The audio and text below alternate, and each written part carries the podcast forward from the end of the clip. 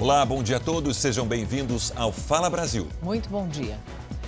Um homem foi baleado durante um sequestro relâmpago em São Paulo. Ele e um amigo foram feitos reféns por criminosos que trocaram tiros com a polícia. E em um outro caso, um sequestrador em fuga capotou o carro com duas vítimas dentro.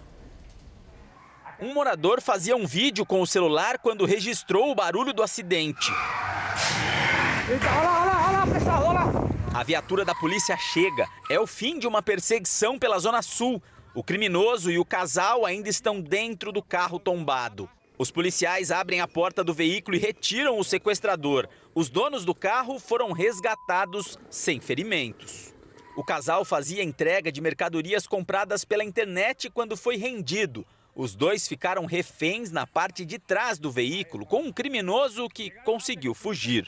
Segundo a polícia, os assaltantes sabiam o que o casal transportava e já estavam de olho na carga. A investigação quer entender de onde partiu a informação privilegiada. No centro da cidade, as vítimas foram dois homens. Um idoso de 70 anos dirigia este carro preto que ficou com marcas de tiros. O sequestro começou quando ele parou em um prédio para buscar o amigo de 50 anos. Quando os dois saíam, foram rendidos por criminosos. Eles tiveram que sentar no banco de trás do carro. O porteiro percebeu e chamou a polícia. Começou então uma perseguição até que os assaltantes bateram em um outro veículo. Eles iriam tentar fugir a pé, mas os policiais fizeram a abordagem e começou uma troca de tiros. Um dos criminosos foi preso e o outro foi baleado. O problema é que um dos tiros acertou também uma vítima, o amigo do dono do carro. Este taxista viu tudo. Tiraram a vítima, um senhor de cabelo branco, levaram para a viatura e o outro ficou estático por causa do sem cor. É, ele ficou mal dentro do, do veículo na hora, esperando o resgate chegar. Quando o resgate chegou, levou eles dois. Os feridos foram levados para hospitais. Este carro azul, atingido na fuga, ficou cheio de tiros. As marcas estavam por todo o veículo.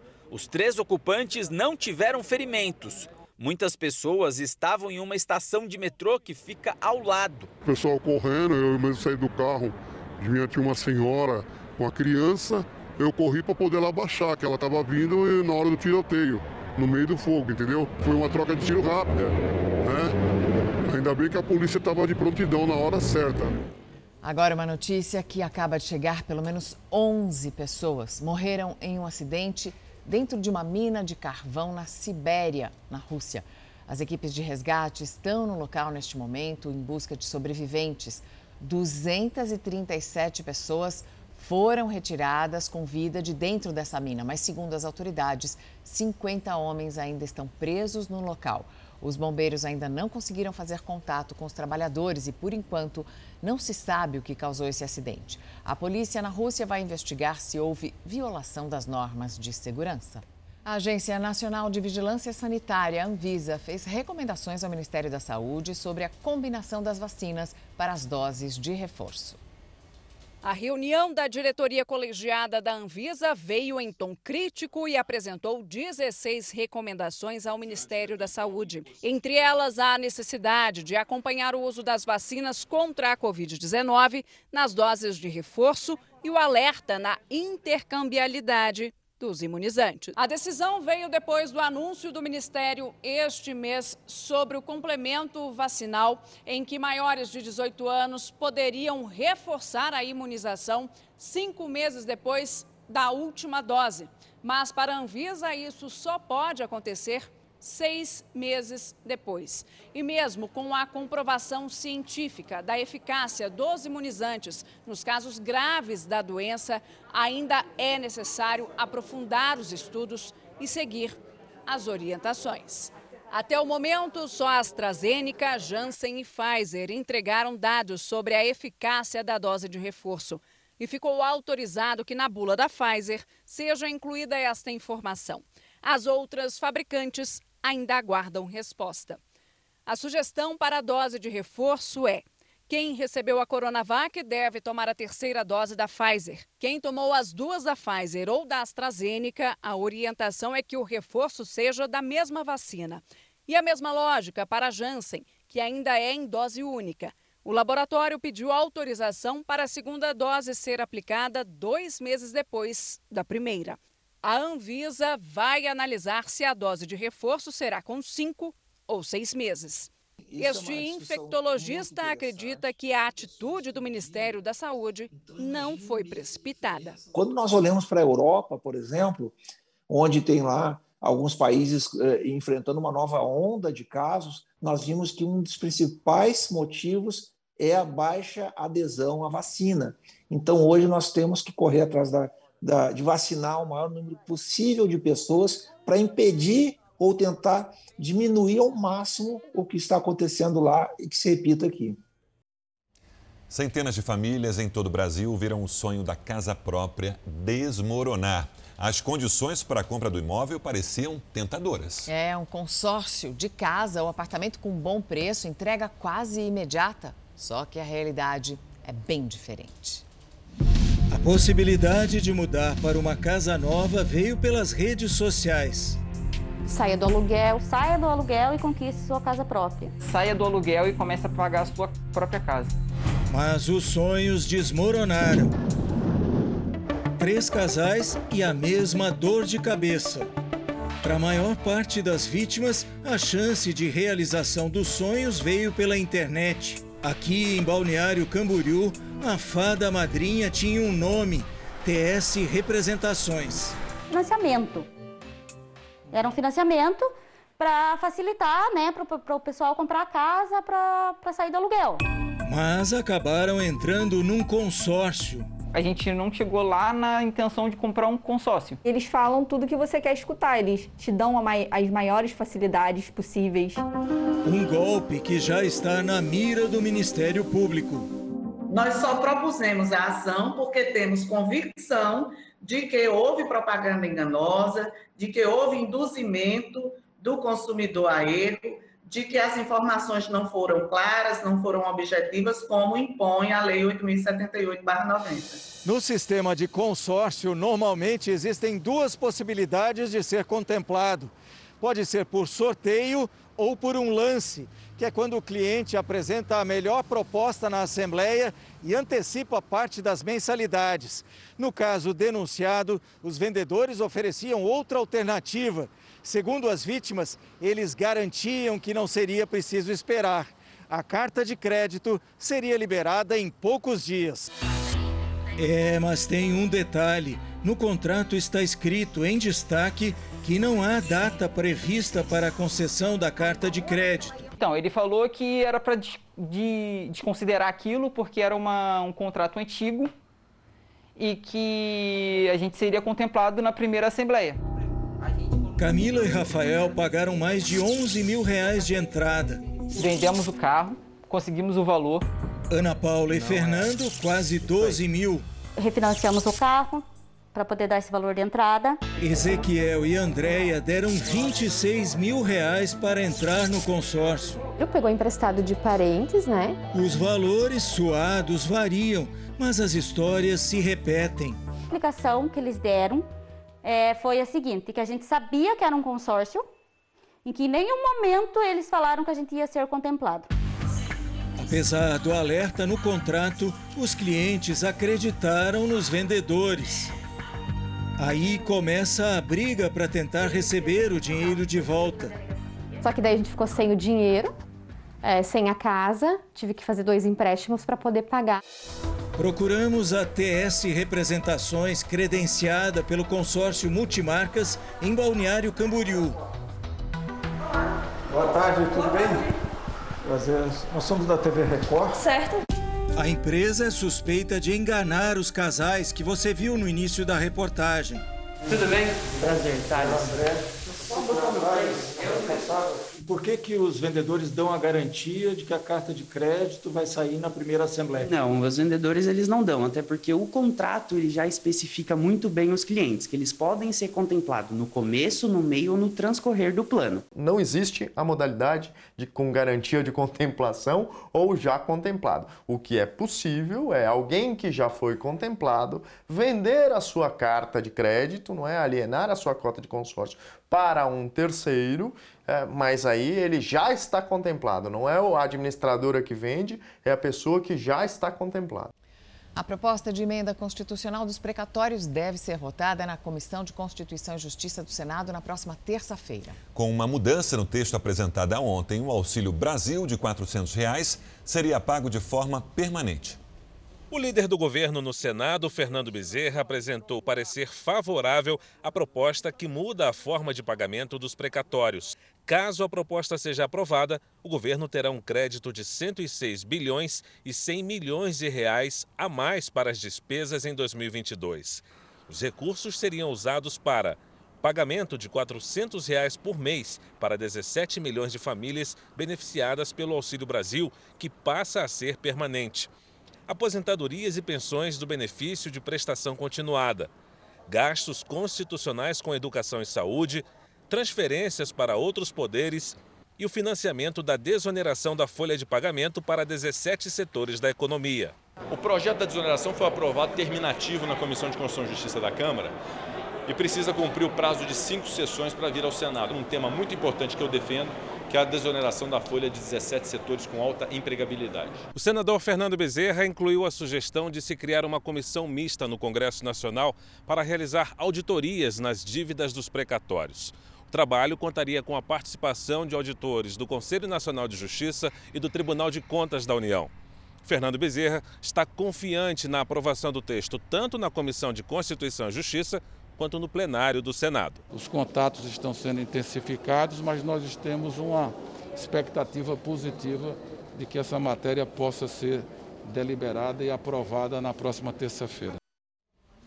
O governo lança hoje uma nova modalidade de crédito com juros mais baratos. Vamos a Brasília para falar com a Vanessa Lima. Bom dia, Vanessa. Como vai funcionar essa linha de crédito?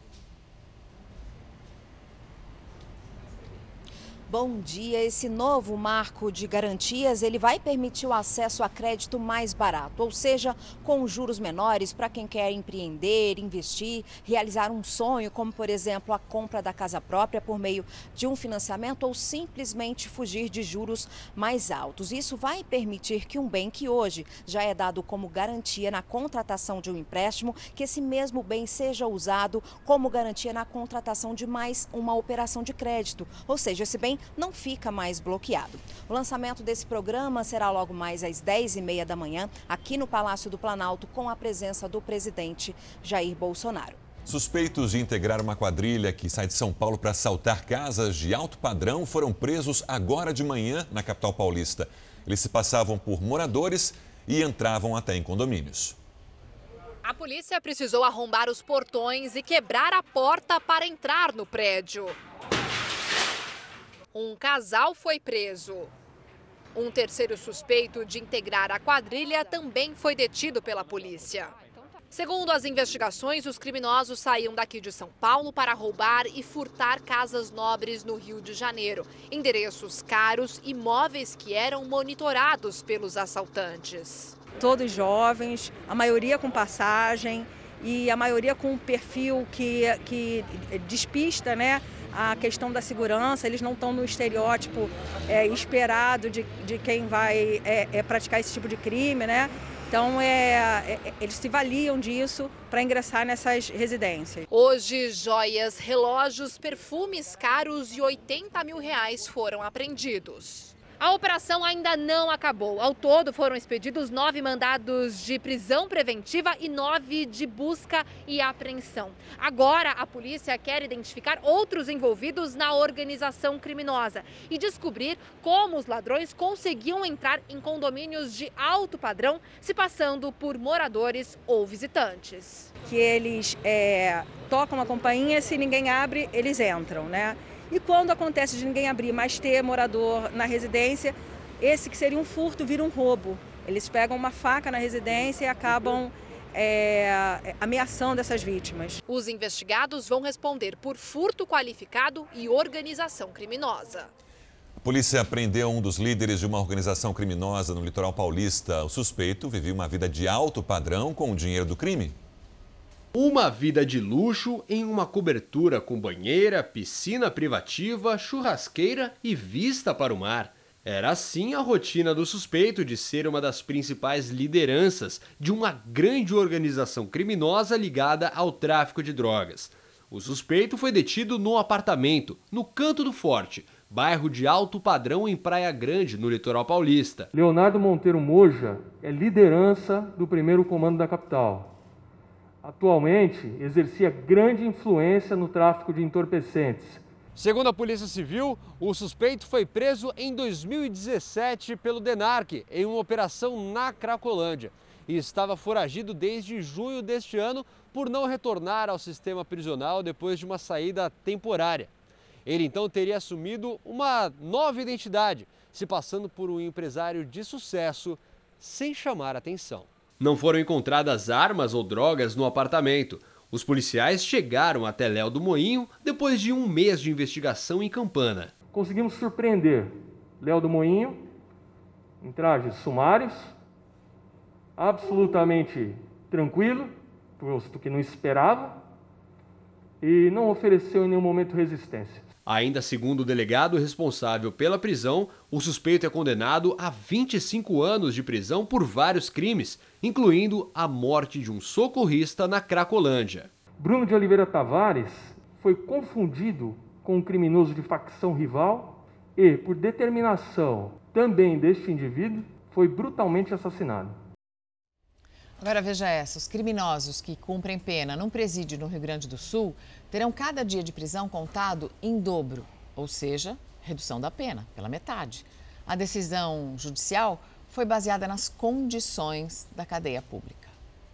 A medida prevê contagem em dobro de cada dia de encarceramento. Na prática, um criminoso condenado a cinco anos de prisão poderá permanecer até dois anos e meio. Em outras palavras, a pena cai pela metade.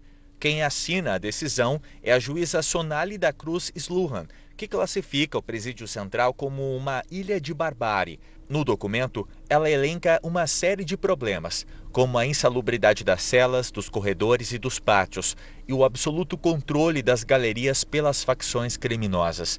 O pedido formulado pela Defensoria Pública e atendido pela Justiça segue a mesma linha da Corte Interamericana de Direitos Humanos, que determinou em 2018 que cada dia no Instituto Penal Plácido de Sá Carvalho, no Rio de Janeiro, fosse contabilizado em dobro. A casa prisional também se encontrava em superlotação e condições degradantes para cumprimento de pena. Com capacidade para 1.824 presos, o Central conta, na verdade, com mais de 3.400. No entendimento da Justiça, os detentos de galerias com ocupação, lotação maior que 120% têm o direito de pedir a redução do tempo de prisão. Uma decisão que divide opiniões. Esta advogada acredita que a decisão se sustenta e atende a princípios internacionais.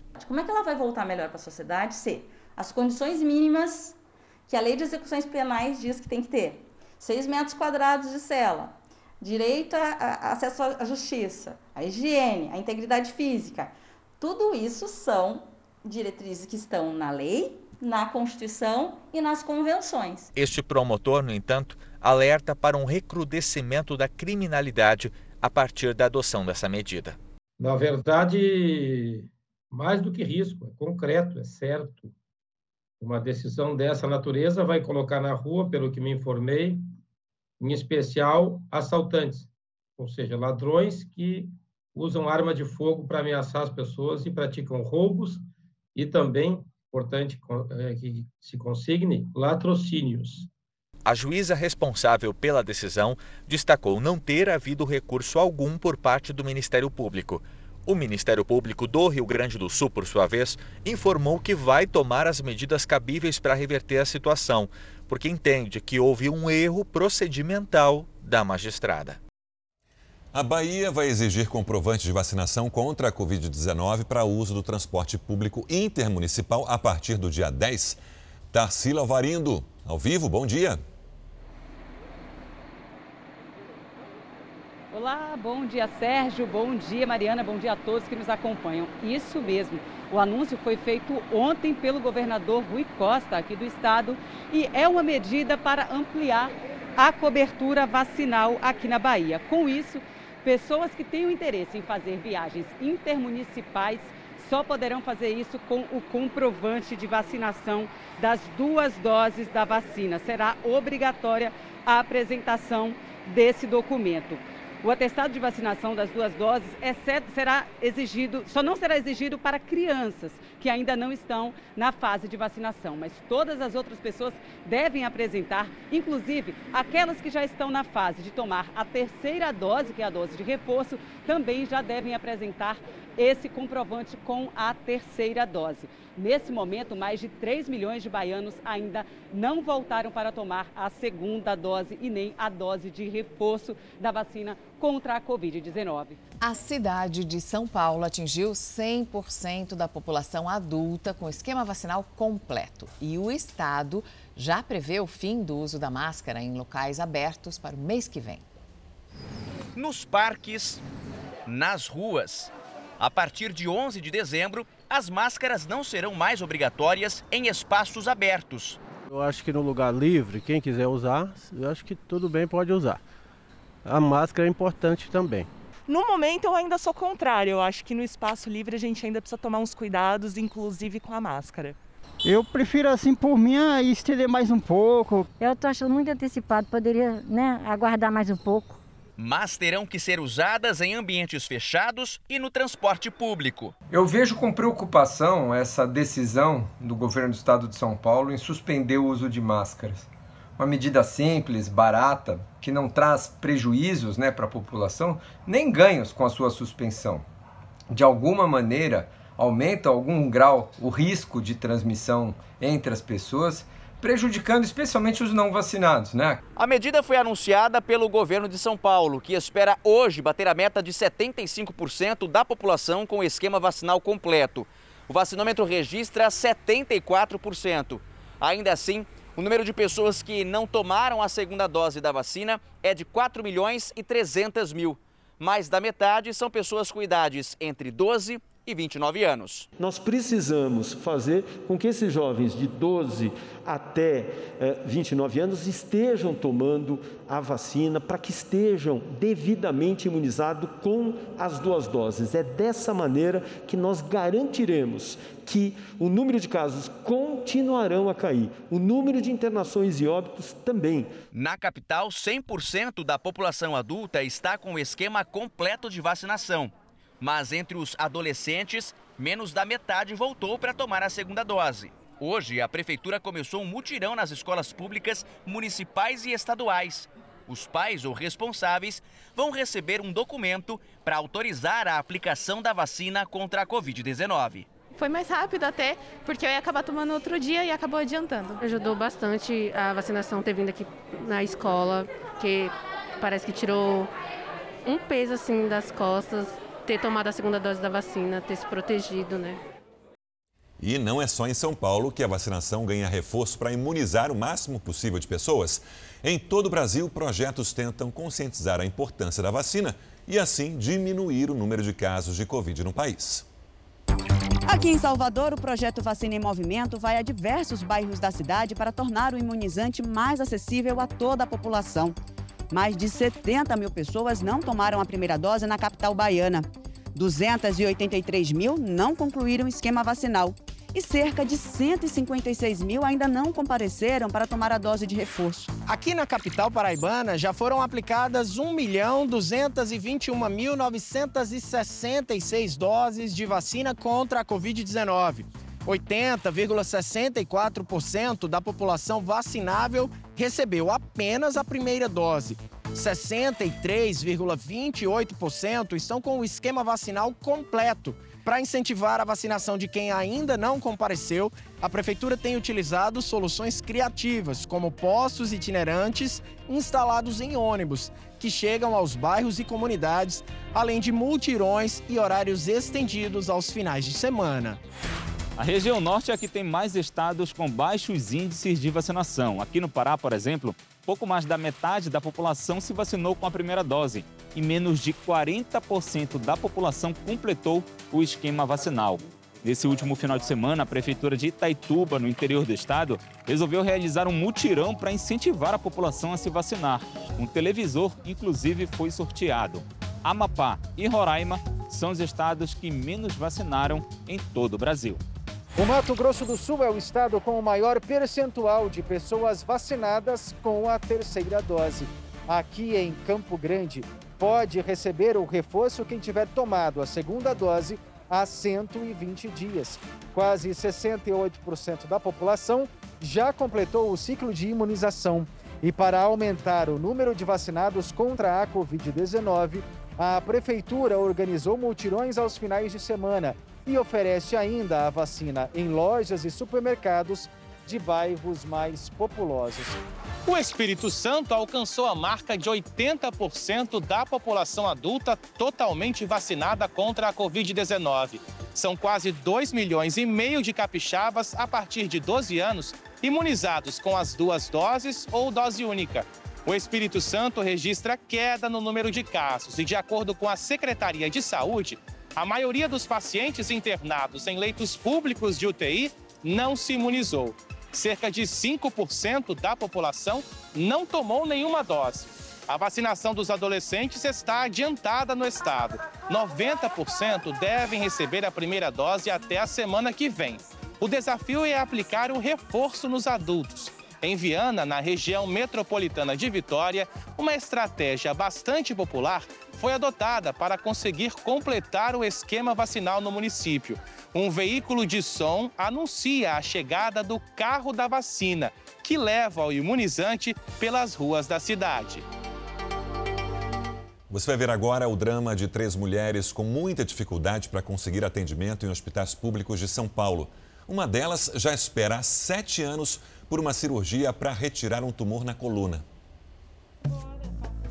O equilíbrio já está comprometido. Andar só com ajuda de muleta.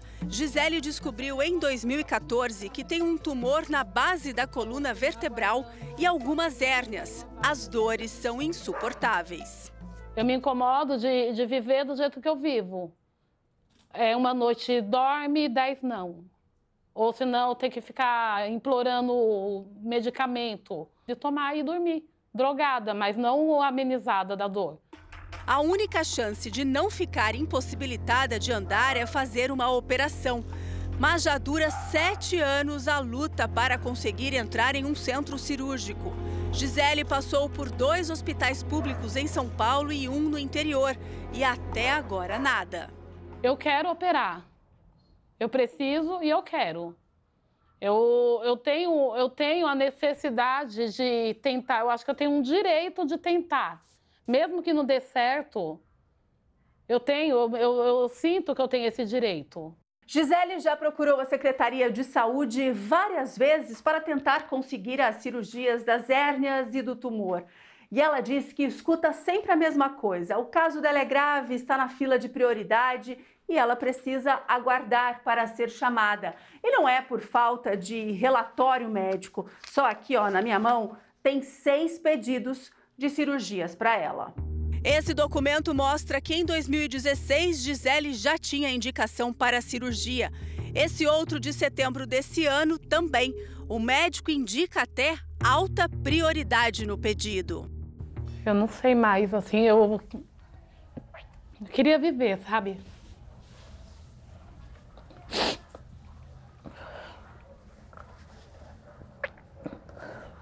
Neste outro hospital, na zona norte de São Paulo, mais reclamações de atendimento. Essas duas mulheres precisam de ortopedista. Para poder resolver o negócio do meu dedo, que eu quebrei. E chegando lá, eles virou para mim e para minha prima, Jussiara, que não tinha médico para poder atender a gente. E só informou que a gente tinha que ir em outro hospital. O líder comunitário do bairro diz que os moradores da região estão sofrendo para conseguir passar com médicos. O atendimento de saúde aqui é precário, infelizmente. Aqui é um distrito onde tem 300 mil habitantes e até hoje a gente não usufrui de um hospital ou de um pronto-socorro. A gente tem que procurar as unidades básicas de saúde. Com a clavícula quebrada, Jussiara foi em um hospital que fica a uma hora da casa dela, porque no mais próximo não conseguiu ser atendida. Chegando lá, eles falaram que não tinha ortopedista para mim. Isso eu, isso eu acho um absurdo. Sobre os casos da Francinilma e da Jussiara, citados na reportagem, o Hospital Geral da Vila Penteado diz que passa nesse momento por uma fase de transição e readequação para melhorar o atendimento à população. Sobre o caso da Gisele, a Secretaria Municipal de Saúde não respondeu às nossas solicitações. Se você também tem uma denúncia como essa ou uma sugestão de reportagem, mande para o nosso WhatsApp. O número é 11 997 79 7777. E você também pode participar pelas redes sociais usando a hashtag Fala Brasil. Comente as nossas reportagens e dê a sua opinião. A primeira-ministra da Suécia renunciou depois de ficar apenas oito horas no cargo. Madalena Andersson foi eleita pelo parlamento na terça-feira à noite, mas perdeu o apoio de um partido que recusou a proposta de orçamento na quarta. Sem conseguir formar uma coalizão para governar o país, a premier foi obrigada a renunciar. Madalena foi a primeira mulher a ocupar o posto de chefe de governo da nação escandinávia, isso aí por oito horas. Quatro pessoas foram presas depois que um barco com imigrantes naufragou no Canal da Mancha. 27 pessoas morreram. Vamos até a Europa com a correspondente Ana Paula Gomes. Ana Paula, boa tarde para você. E quem são os suspeitos? Bom dia, Sérgio e Mariana, todo mundo que acompanha a gente aqui no Fala Brasil. Os quatro seriam traficantes de pessoas que fazem essa travessia ilegal ali na região. O bote com 40 imigrantes murchou, pelo menos uma criança estaria entre as vítimas. Uma pessoa segue desaparecida. A nacionalidade dessas pessoas ainda não foi revelada. Eles saíam da França com destino ao Reino Unido. Na semana passada, em apenas um dia, 1.200 pessoas fizeram essa travessia, o maior registro até agora. Lembrando que essa rota é muito usada por pessoas que tentam deixar o Oriente Médio com destino aqui à Europa de forma ilegal. A Promotoria de Justiça pediu explicações à Prefeitura de Franca, no interior de São Paulo, sobre a superlotação em um pronto-socorro infantil e a demora no atendimento. A situação não muda. Recepção cheia. E quem não consegue lugar lá dentro, aguarda em pé ou no chão, do lado de fora. Eric está com tosse e a mãe não sabe quando ele será chamado, porque a ficha do garoto sumiu. Perderam o meu papel, tive que fazer novamente tive fazer, tô esperando para fazer a triagem até agora. O secretário de Saúde fez uma visita na unidade e viu a situação caótica. Um fluxo de atendimento enorme, de 450 a 500 crianças atendidas por dia. Reclamações não faltam. Durante a noite, a espera é ainda maior. Muitos dizem que ficam por mais de cinco horas aguardando atendimento. É um absurdo. Criança com fome, e essa demora toda, é um descaso. Ontem o meu atendimento, eu cheguei aqui às 6 horas da tarde e fui sair 5 horas da manhã. Com a unidade lotada, a solução anunciada foi contratar mais um médico. Ao tentar verificar quantos profissionais atendiam, já que no cartaz tinham quatro nomes e os pacientes diziam que eram apenas três médicos trabalhando, nossa equipe foi expulsa da recepção por uma enfermeira e uma guarda civil. Nós não podemos ficar na recepção do, do, órgão público. Ele não pode ficar na recepção do prédio público. O Ministério Público entrou com uma representação na Justiça pedindo explicações à Prefeitura de Franca sobre o caos no atendimento do pronto-socorro infantil. O promotor de justiça, Alex Pacioli Pires, quer saber por que o atendimento demora muito. Também quais as escalas de médicos e enfermeiros. E por que muitos pacientes esperam sentados no chão e outros do lado de fora da unidade de saúde. Para o médico da Vigilância Epidemiológica, que também é pediatra, ainda não há registro de nenhum surto de doenças graves entre as crianças. São viroses fracas, que começaram a circular. São doenças assim virais, né, quase sempre, são benignas quase sempre também, e se resolvem praticamente sozinhas, mas Lógico que cada caso tem que ser analisado separadamente. Na unidade pediátrica, não tem separação na recepção para os pacientes com sintomas da Covid-19. A divisão existe apenas nos leitos e consultórios. Sobre a lotação, a promessa é resolver em 24 horas. Com certeza, não tenho dúvida. Melhor acolhimento, equipe de enfermagem que é dimensionada e equipe médica mais fortalecida. O prazo para resolver todos os problemas é de 24 horas, então podemos dizer que a prefeitura vai resolver até o fim do dia de hoje. A gente segue acompanhando esse caso. Centenas de balsas e dragas estão atracadas no Rio Madeira para extração de ouro. Os garimpeiros não têm licença ambiental para mineração e o que é pior, colocam em risco a saúde das comunidades ribeirinhas, as pessoas que vivem nessa região, por causa da contaminação com mercúrio que é usado na mineração. As imagens aéreas denunciam a atividade ilegal no meio do Rio Madeira. São centenas de balsas em uma região de Altazes, a 112 quilômetros de Manaus. As embarcações, também conhecidas como dragas, são usadas por garimpeiros que chegaram há cerca de 15 dias depois que a notícia da existência de ouro neste trecho do Rio Madeira se espalhou. Não é de hoje que o garimpo ilegal toma conta dessa região sem que as autoridades consigam impedir a extração de ouro. São centenas de máquinas que trabalham à luz do dia. Quem mora às margens do Rio Madeira, em Porto Velho, convive com o barulho, a poluição e o risco de uma contaminação pelo mercúrio. As dragas atuam em toda a extensão da área de proteção permanente demarcada no Rio Madeira, sem qualquer preocupação com a fiscalização. Com uma legislação frágil, pouco tempo depois de serem apreendidas, elas retornam ao rio em busca do tão sonhado ouro do Madeira. Hoje, mais uma vez, as famílias que moram nesse trecho temem que a água e os peixes sejam contaminados com mercúrio e outras substâncias tóxicas usadas na extração de minérios. A degradação ambiental é o que mais preocupa as autoridades, mas a chegada do garimpo também traz outros riscos, como o aumento da criminalidade e o surto de doenças. A prefeitura de Altazes soou alerta e pediu apoio das forças de segurança do estado, além da Polícia Federal e da Marinha. O Instituto de Proteção Ambiental do Amazonas informou que não há autorização para exploração de minério nessa área. Uma força-tarefa será enviada à cidade para apurar os riscos de degradação ambiental e impedir a chegada de mais balsas. O uso de mão de obra escrava, tráfico de drogas e contrabando também serão investigados. Para ambientalistas, a cidade flutuante de garimpeiros tem um potencial de destruição altíssimo.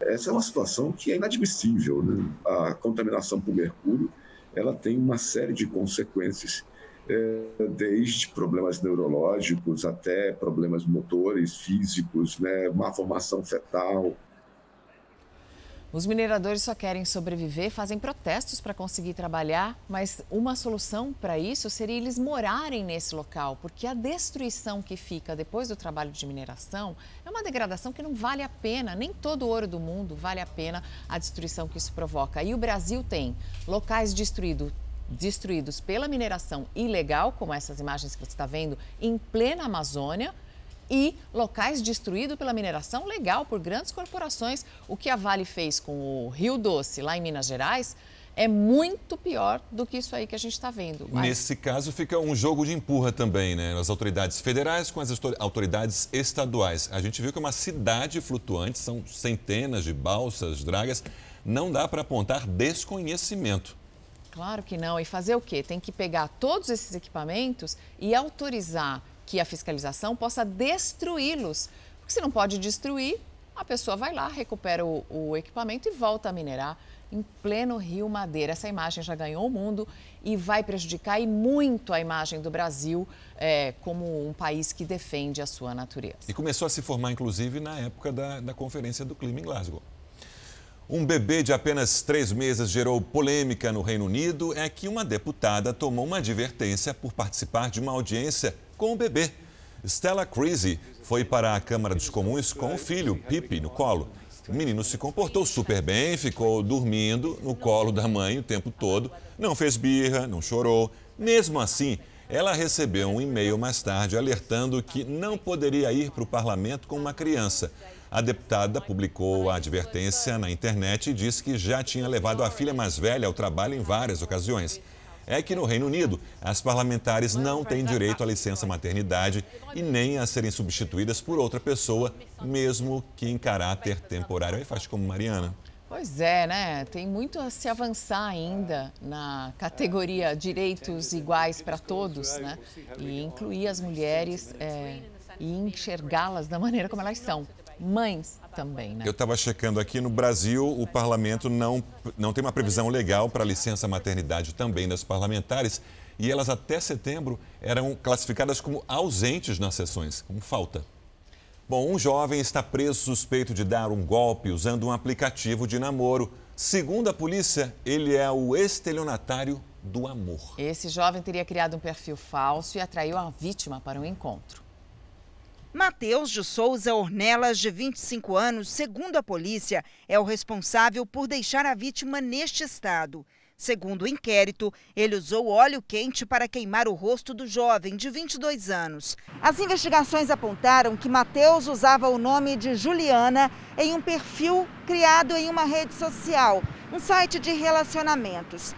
Pela internet, ele conheceu a vítima e criou toda uma história disse que era de uma família muito rígida e que quase não saía de casa. Para o delegado, o estelionatário do amor, como está sendo chamado, premeditou tudo. Em uma conversa, o perfil falso colocou Mateus na história, como se ele fosse uma figura importante para que os pais de Juliana aceitassem o relacionamento entre os dois. Mateus nega esta versão.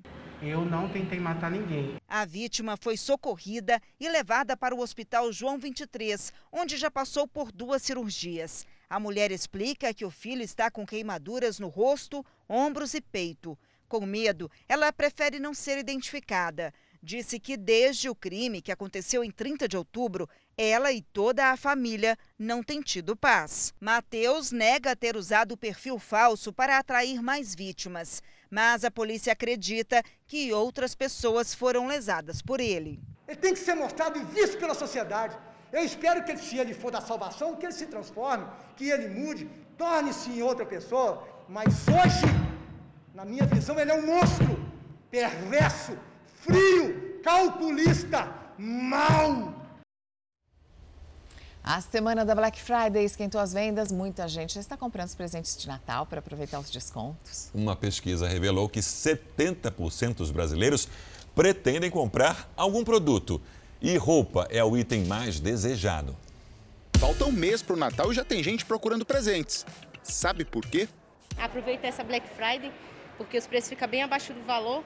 No final de semana visitei algumas lojas, já me informaram da Black Friday, já me passaram catálogos com desconto e já estou escolhendo algumas coisas para presentear as pessoas no Natal. Olha a dona Maria Angélica, de vitrine em vitrine. Hoje eu comprei roupa.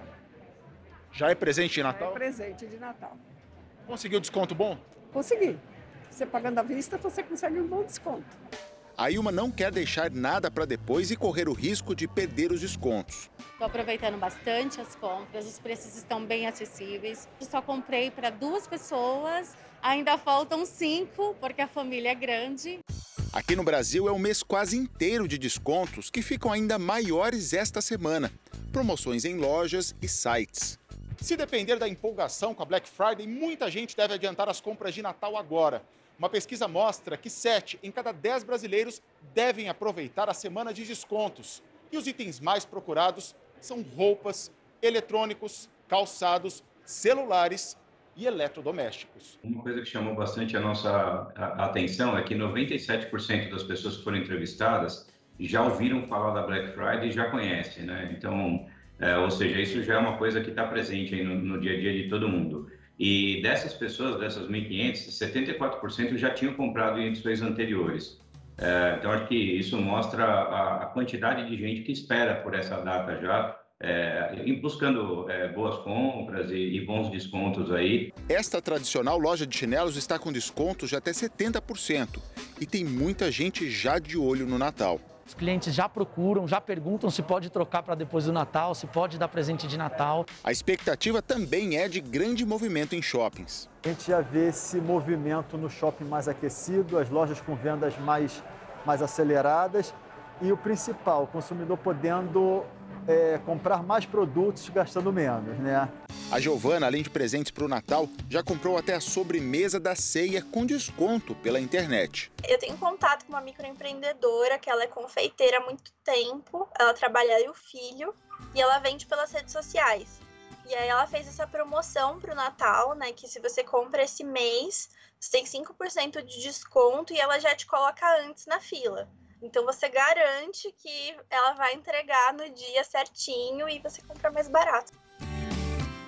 O Fala Brasil termina aqui. Um bom dia para você.